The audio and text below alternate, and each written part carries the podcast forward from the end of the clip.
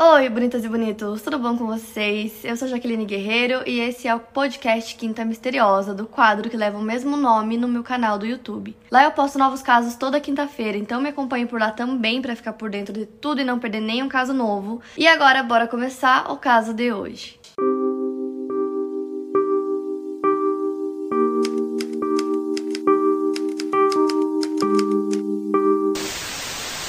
Mary Boyle nasceu no dia 14 de junho de 1970 em Spark Hill, Birmingham, no Reino Unido. Seus pais, Anne e Charlie Boyle, se casaram em 1967 e logo depois nasceu o primeiro filho do casal chamado Patrick e poucos anos depois nasceram a Mary e sua irmã gêmea, que assim como a sua mãe também se chamava Anne. Só que nessa época eles moravam na Inglaterra, mas o Charlie sentia falta da Irlanda, então eles decidem voltar para lá. Então a família se muda para Kingslagar, que é uma vila bem pequena na Irlanda e lá não era muito longe da casa das famílias da Anne e do Charlie, então assim eles podiam visitar seus familiares com muita frequência.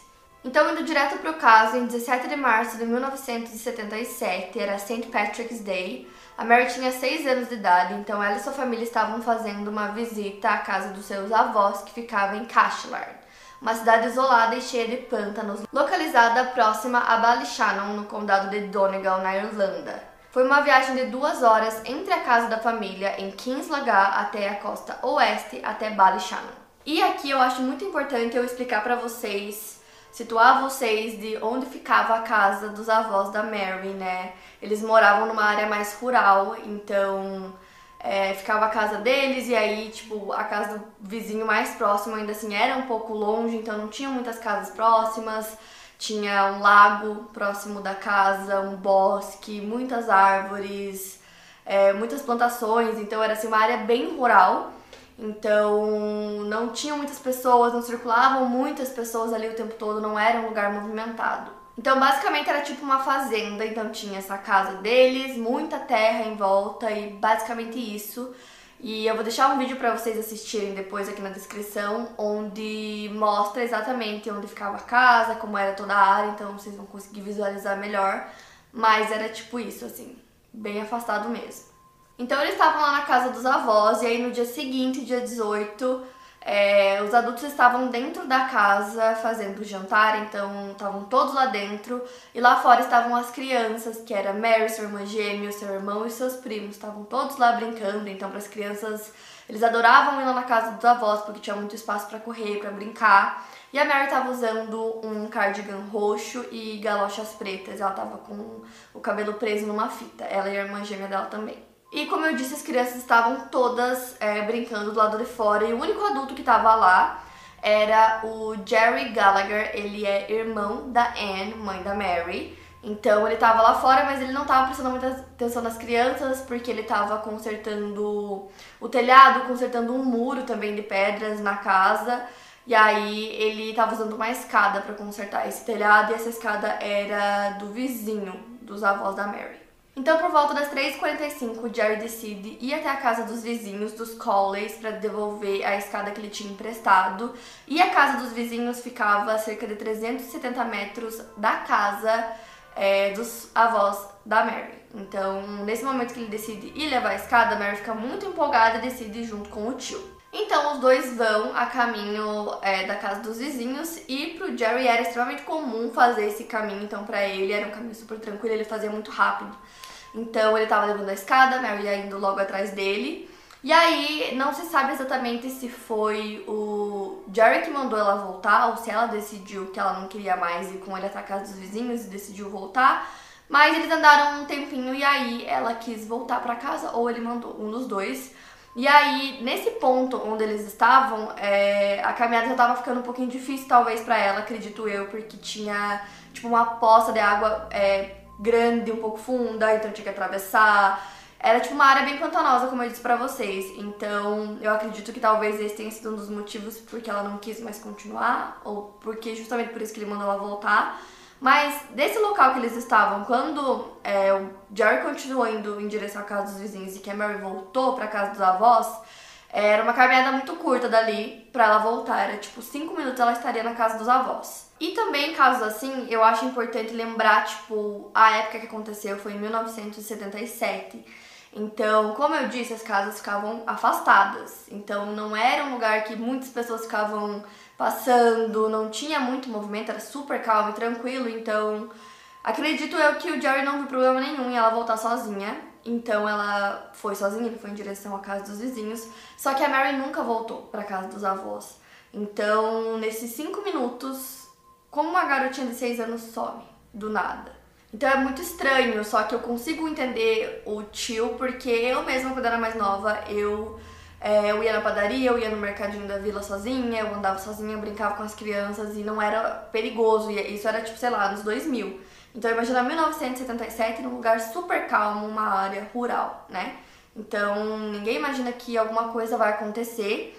Então o Jerry foi até a casa dos vizinhos, ficou um tempo lá conversando com eles. E ele volta pra casa dos avós da Mary, né, que são os pais dele, quatro e meia da tarde. Ele volta, ele vai direto continuar o trabalho que ele tava fazendo, ele tava arrumando o telhado e arrumando tipo um muro, uma parede assim de pedras.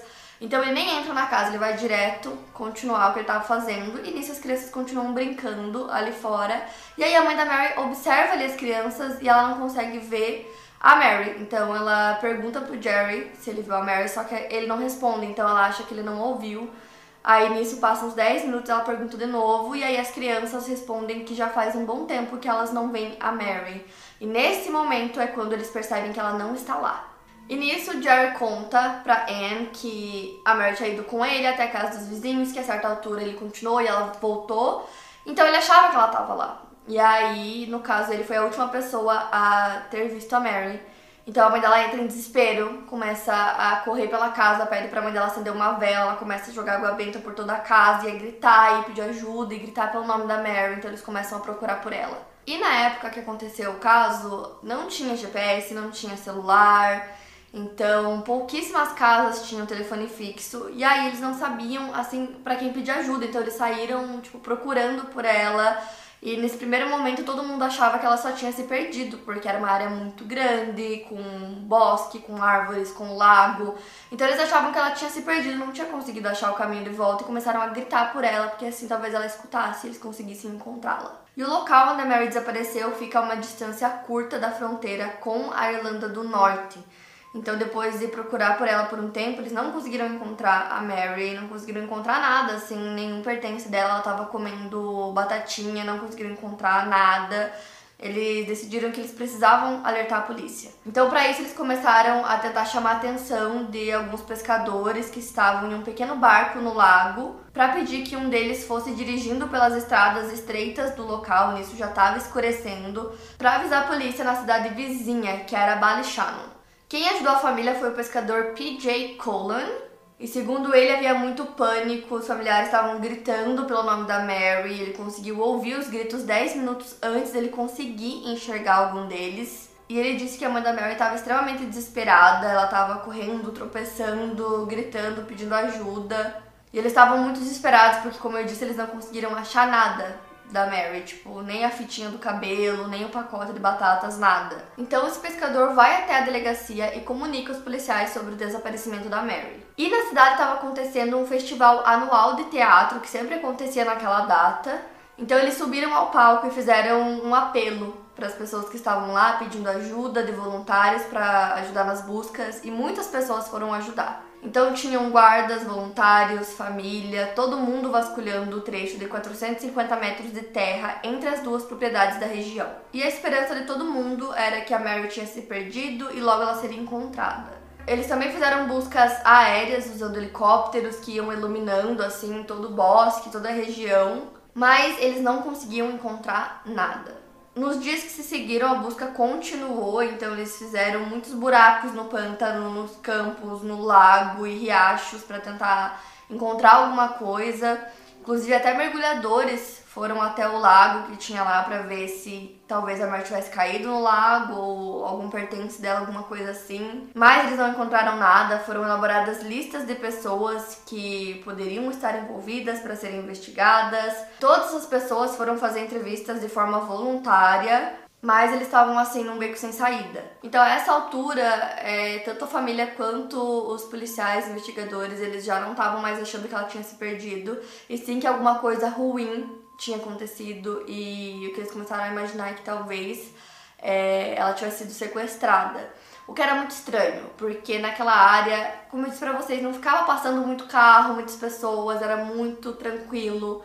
Então, né, era uma coisa que poderia ter acontecido sim, mas que era muito estranho, né? Então eles começaram a achar que talvez ela estivesse voltando para casa dos avós e nesse caminho passou um carro e aí essa pessoa sequestrou a Mary, por isso que eles não conseguiam achar nada.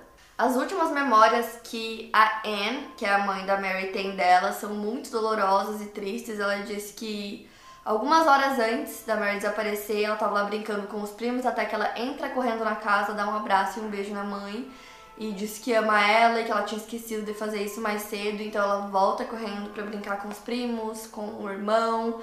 E aí, essa foi a última lembrança que ela tem da filha. Outra coisa que eu acho importante citar para vocês é que os pescadores que estavam lá no lago, eles estavam pescando ilegalmente. Então, eles estavam muito atentos é, para ver se não ia passar ninguém olhando, polícia, alguma coisa assim, né? Que era bem difícil naquela área, mas mesmo assim eles estavam muito atentos, porque eles não deveriam estar pescando lá. Então, eles disseram para os policiais que eles viram um carro vermelho passando e ele estava dirigindo muito rápido. Então, não sei, talvez a Mary estivesse dentro do carro, porque as pessoas dirigiam muito tranquilamente ali, esse carro estava muito rápido, parecia que estava realmente fugindo.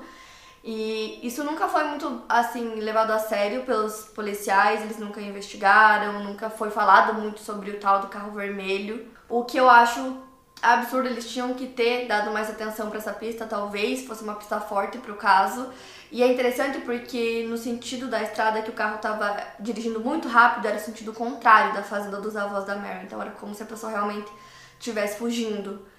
Assim, poderia ser que a Mary estivesse lá dentro? Com certeza. Pode ser também que não, né? Então não sei essas coisas. É, a única forma de descobrir mesmo se tinha alguma coisa a ver ou não é investigando. E nesse caso, eles não investigaram. E o principal detetive do caso, que é um ex-sargento chamado Aidan Murray, ele disse que desde o início tudo foi feito, tipo, errado. Né? Então eles começaram a procurar pela Mary, a área não foi isolada, logo chegaram muitos voluntários, né, que foi feito o apelo das pessoas que estavam lá no festival.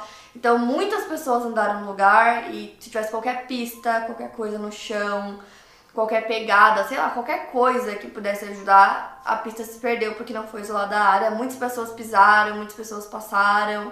E na época também ele disse que eles não tinham muitos métodos modernos disponíveis na época, né, para fazer toda a investigação e para procurar e analisar as evidências. Então, com certeza isso também foi uma coisa que faltou na época.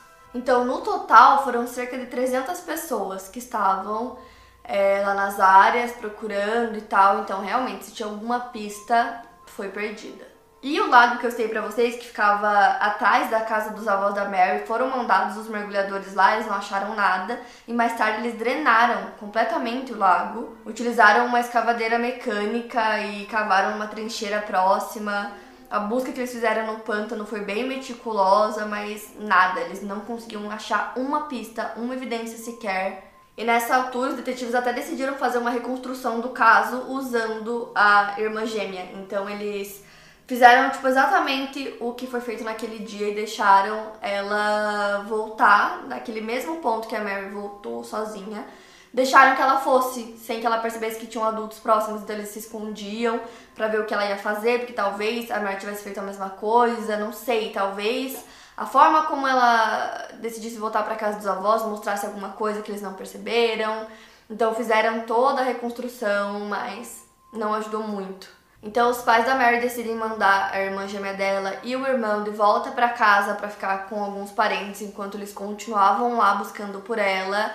E aí ficaram por várias semanas. Quando completou seis semanas, eles decidiram voltar para casa porque os filhos precisavam deles. Então agora eu vou entrar em algumas teorias que foram surgindo depois que o caso aconteceu e essa primeira que eu vou contar para vocês ela é bem forte. Então, supostamente um político teria ligado para a polícia de Ballyshannon para exigir que um pequeno grupo de pessoas próximas à família da Mary não fossem listados como suspeitos.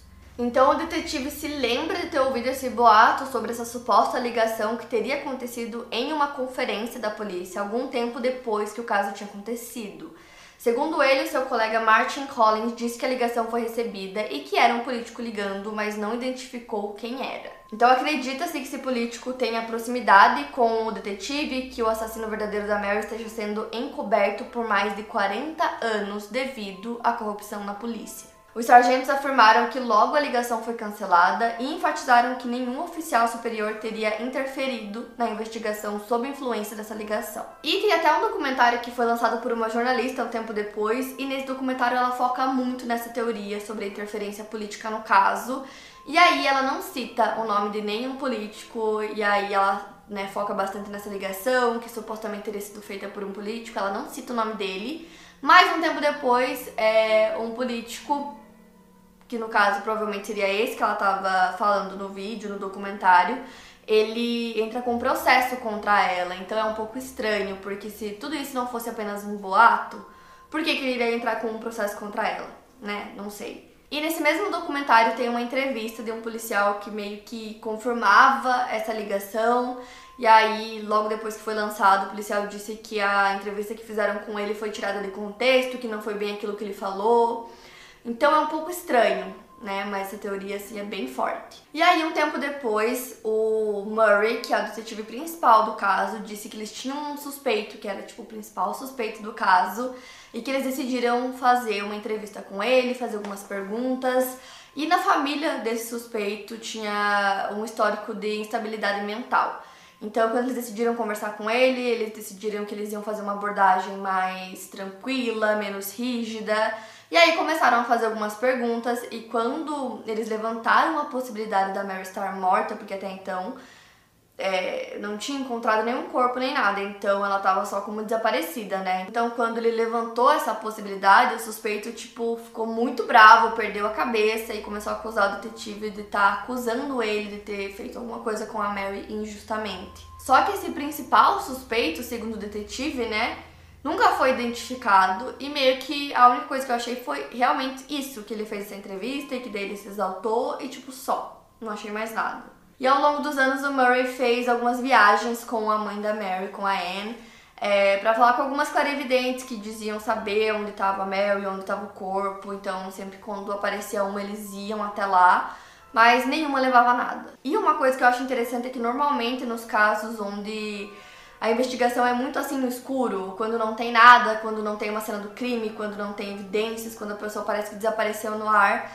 É, normalmente as famílias vão bastante em clarividentes e coisas do tipo, porque eu acho que eles querem qualquer coisa, sabe? Qualquer, qualquer pista, qualquer dica, qualquer coisa que, sei lá, possa ajudar no caso, já que eles não têm nada. Então eles fizeram várias viagens juntos, Teve uma que disse que a Mary estava na Escócia, então eles foram para a Escócia, é, conversaram com a polícia de lá para ver se eles podiam ajudar em alguma coisa, mas não deu em nada. E aí outro vidente disse que o corpo da Mary estava em um posto de mina em Belfast, mas nada foi encontrado lá. E aí lá para os anos 90 encontraram um corpo em um campo de golfe. Só que na época que aconteceu o caso, esse campo de golfe nem existia, então fizeram testes e o corpo não era da Mary. E aí, mais tarde, um assassino chamado Robert Black se tornou suspeito do caso. Robert era um motorista de caminhão que fazia viagens de longa distância, então esse trabalho acabou levando ele até a Irlanda do Norte e do Sul. E ele estava solto em Donegal em 1976 e 1978, ou seja, um ano antes e um ano depois do desaparecimento da Mary. Então o detetive Murray viajou para entrevistar o Robert Black, mas ele se recusou a falar com os investigadores e o Murray acredita que não tinha como o suspeito estar em uma região tão remota como aquela naquele dia. Porém, quando a Mary desapareceu, o Robert estava na Irlanda do Norte, então pode ser que talvez ele estivesse por lá, né, numa área mais remota, e aí justamente foi parar no local onde ela desapareceu. Então não deixa de ser uma possibilidade, mas o Murray acredita que não foi ele. Continuando a falar sobre o Robert Black, em 1978 ele passou a noite em Donegal, na casa de uma família que tinha filhos. O Emer, que é o pai da família, disse que na manhã seguinte, aquela noite, o Robert tinha pedido para ele emprestar o carro porque ele queria comprar o jornal de domingo. Então, segundo ele, seu filho estava caminhando em direção à rua principal para ir à missa quando ele foi interrompido pelo Robert. E segundo o Emer, seu filho tinha cabelos compridos, né? Porque estava muito na moda nos anos 70, então de costas ele parecia uma menina. O Robert não sabia que era um garoto, mas ele abordou ele e perguntou se ele conhecia o nome de alguma papelaria. O garoto respondeu, ele não ficou satisfeito com a resposta e pediu que ele chegasse mais perto do carro para indicar outro lugar e a criança ficou um pouco confusa. Então Robert saiu do carro e começou a circular pela cidade e alguns minutos depois ele tentou sequestrar uma garotinha que era conhecida na cidade. Então, em 1994, o Robert Black recebeu 10 sentenças de prisão perpétua por sequestro, agressão e assassinato de três estudantes e tentativa de sequestro de uma quarta. Elas tinham idades entre 5 e 11 anos de idade. Mas ele afirma ter assassinado 19 meninas entre 1969 e 1987. Robert usava uma van para sequestrar as vítimas e no dia que a Mary desapareceu foi vista uma van muito parecida com a dele em frente a um pub em uma cidade próxima de Cashlar, de cerca de 1 hora e 20 de carro. E aí tem algumas pessoas que estavam lá no pub nesse dia, elas dizem ter ouvido alguns barulhos, tipo meio que gritos vindo de dentro da van, mas que eles achavam que era algum animal. Então, não sei, né? O Robert nunca chegou a falar nada sobre o caso Mary, confessar nem nada. Então, é uma teoria, é possível que ele estivesse realmente lá, mesmo sendo uma área remota, tenha visto a Mary enquanto ela estava sozinha, sequestrado ela, colocado dentro da van, e aí esses gritos, esses barulhos que as pessoas ouviram realmente fossem dela. E aí, não sabe o que aconteceu depois porque ele nunca confessou, então se foi ele ou não, ele não tem como saber, ele também morreu em 2016, então é, meio que virou uma teoria. E aí, conforme o tempo foi passando, alguns familiares da Mary foram é, se posicionando sobre o caso. Ela tem uma prima chamada Margot e ela é uma cantora country. E ela disse que as casas lá no local onde tudo aconteceu é, eram de pessoas que se conheciam, então ela achava muito estranho o fato de ter a casa dos avós, ter a casa do Jerry, ter a casa dos vizinhos, ninguém ter visto nada. Então tem pessoas que acreditam que eles sabem o que aconteceu, que alguém viu e que eles só não quiseram falar. E ela acredita que essa pessoa era conhecida tanto da família quanto da Mary, e ela acha também que aquela ligação que foi feita dizendo que algumas pessoas não poderiam ser consideradas suspeitas é real. E aí, mais tarde, ela fez uma música com o intuito de arrecadar fundos para a investigação da Mary, porque ela queria fazer uma escavação particular é, de uma área específica. Então, essa escavação foi feita, e apesar de ter sido particular, é, a Garda, né, que é a polícia irlandesa, estava lá presente, tipo, supervisionando e tal, e infelizmente não encontraram nada. Anos depois, a mãe da Mary disse que ela não tinha ideia do que tinha acontecido com a filha. Já a irmã gêmea da Mary, que também se chama Anne, assim como a mãe delas, disse que ela acreditava saber quem era essa pessoa, que ela sabia quem era e que ele nunca tinha sido preso. E ela disse também que ela acredita que a Mary foi abusada e que ela ameaçou contar, que foi uma coisa que eu falei pra vocês lá no começo, que começaram a pensar que talvez fosse isso. É, que no caso fosse uma pessoa conhecida que estava abusando dela, ela disse que ia contar, e para que ela não contasse, ela foi morta. O pai da Mary morreu em 2005 e a irmã gêmea dela acabou engravidando quando ela tinha 17 anos, então ela teve uma filha que ela deu o nome de Mary em homenagem à sua irmã. Inclusive, a Anne não conversa mais com a mãe dela há um bom tempo, porque ela disse que as duas têm opiniões muito diferentes sobre o caso e que elas acabaram se afastando, então elas não têm mais contato. Ela disse que ela sente falta da irmã dela todos os dias e que ela odeia o fato da irmã dela não poder é, ter crescido e tido uma vida feliz. Então ela, durante todos esses anos, sempre acreditou nessa teoria, né? Que ela fala que ela sabe quem foi o assassino e que essa pessoa foi um suspeito em 1977, que ninguém nunca fez nada. Tem um documentário que eu encontrei, que eu tentei assistir, só que o sotaque deles é muito forte, não consegui entender nada. Então talvez alguns de vocês consigam entender é, em inglês, mas o sotaque deles é muito puxado, então muitas palavras eu não consegui entender e ele é bem comprido. Eu queria assistir tudo para trazer até mais coisas aqui no vídeo, só que eu não conseguia entender muita coisa que eles falavam, não tem legenda também. Mas a Mary aparece bastante no documentário, então eu vou deixar aqui na descrição, quem quiser ver e conseguir entender. É interessante que com certeza lá ela vai falar muita coisa, né, sobre a opinião dela sobre o caso. A mãe da Mary também, anos depois, começou a receber umas cartas que falavam sobre o desaparecimento, que falavam sobre a Mary, tinham umas cartas que segundo ela eram muito assustadoras.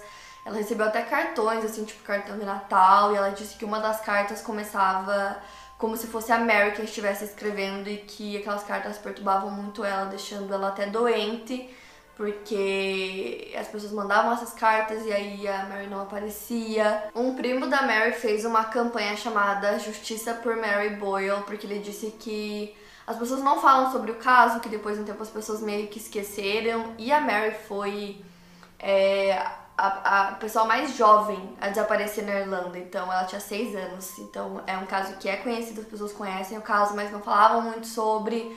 E a investigação não andava, ele disse que os meios de comunicação também não falavam mais, então ele fez essa campanha para tentar movimentar um pouco o caso. Esse primo também disse que o homem que eles acreditam ser o culpado vive livre até hoje em Donegal, que ele nunca foi preso. E ele disse que ele acredita que várias provas e evidências que foram aparecendo no começo do caso da investigação foram destruídas pelos policiais. Mas isso é uma coisa que ele disse em entrevista, mas ele não tem como provar que isso seja verdade. Então agora eu vou falar para vocês algumas coisas que eu encontrei nos últimos anos sobre a investigação do caso. O jornal irlandês Sunday World fez uma investigação e conseguiu encontrar um fazendeiro que disse ter visto uma cova rasa nas proximidades do local onde a Mary desapareceu. Então, no caso, em comunidades agrícolas com gado, covas rasas são muito comuns mas, segundo o fazendeiro, ele tinha visto cabelo na cova. Ele disse que ele contou para um policial que estava participando da investigação sobre o que ele tinha visto, mas que não havia nada disso nos registros da Garda, né, que é a polícia irlandesa. Então, ele disse que contou, que ele avisou, mas que não tem registros que ele tenha feito isso e que eles nunca fizeram nada sobre isso. O mesmo jornal levou ao local uma empresa de digitalização para que fizessem uma varredura digital pelos campos. Então foram encontradas algumas anomalias que poderiam ser qualquer coisa, mas de qualquer forma foram encontradas. E a empresa estava se preparando para fazer uma investigação forense através de escavação. E nesse momento, dois Guardas chegaram no local sem avisar e um deles estava com uma escavadeira. Então, segundo o jornal, todo o campo que eles iam usar para fazer a investigação foi completamente destruído por eles. E essa escavação deveria ter sido feita de maneira delicada, já tinham se passado 35 anos desde o desaparecimento. Então, se o corpo da criança estivesse enterrado ali, seriam encontrados apenas fragmentos dos ossos.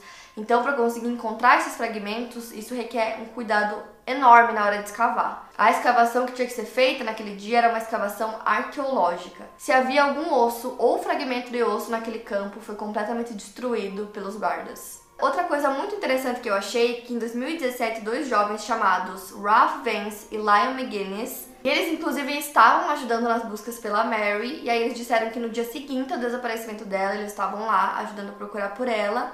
E aí, os guardas, né, que é como eles chamam a, a polícia irlandesa, disseram que quando alguém encontrasse alguma coisa, não era para encostar, não era para pegar, era para levantar a mão e gritar por eles que eles iriam até o local. Então eles estavam lá procurando pela Mary e eles encontraram um cardigan roxo, que como eu disse para vocês, ela estava usando um cardigan roxo. Imediatamente eles fizeram o que eles tinham mandado.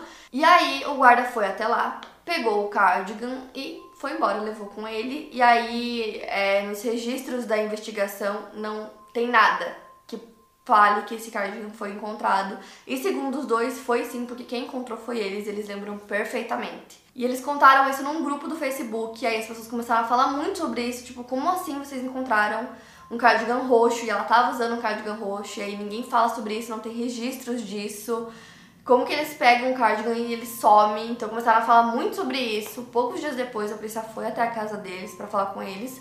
E eles disseram que era verdade, que não tinha nenhum motivo para eles inventarem toda essa história. E os dois afirmam que sim, que eles realmente encontraram que é verdade essa história. E tipo, não sei, gente, eu realmente não vejo motivo para duas pessoas aparecerem anos depois e inventarem uma história, então talvez seja verdade mesmo.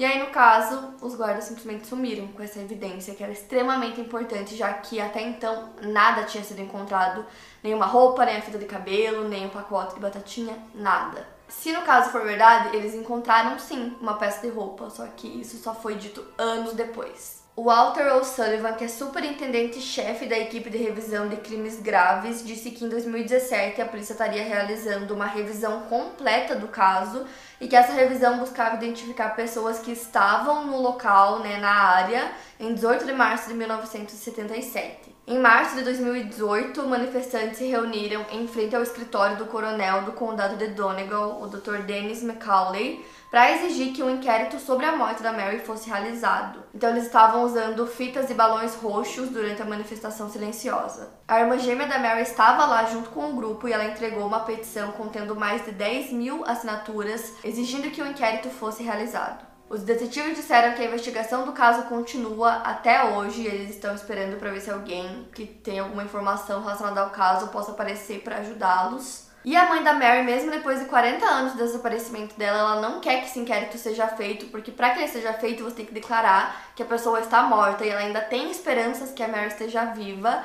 Então, esse também é um dos motivos do porquê ela e a Anne, que é a irmã gêmea da Mary, não se falam mais, porque ela quer muito que esse inquérito seja aberto para que a investigação continue e a mãe dela não quer. E como a mãe dela está viva, né, até hoje, a mãe da Mary, ela é a responsável por qualquer coisa relacionada ao caso.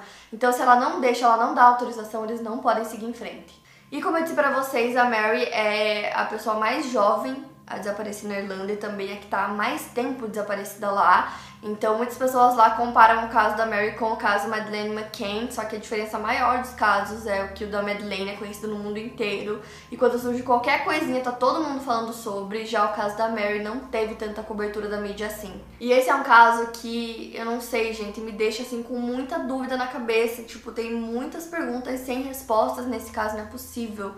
Tipo, alguém tem que saber o que aconteceu, tem que ter alguma evidência, tem que ter alguma coisa. Para mais casos, siga o meu podcast. Lembrando que os casos novos saem primeiro lá no meu canal do YouTube. Obrigada por ouvir e até o próximo caso.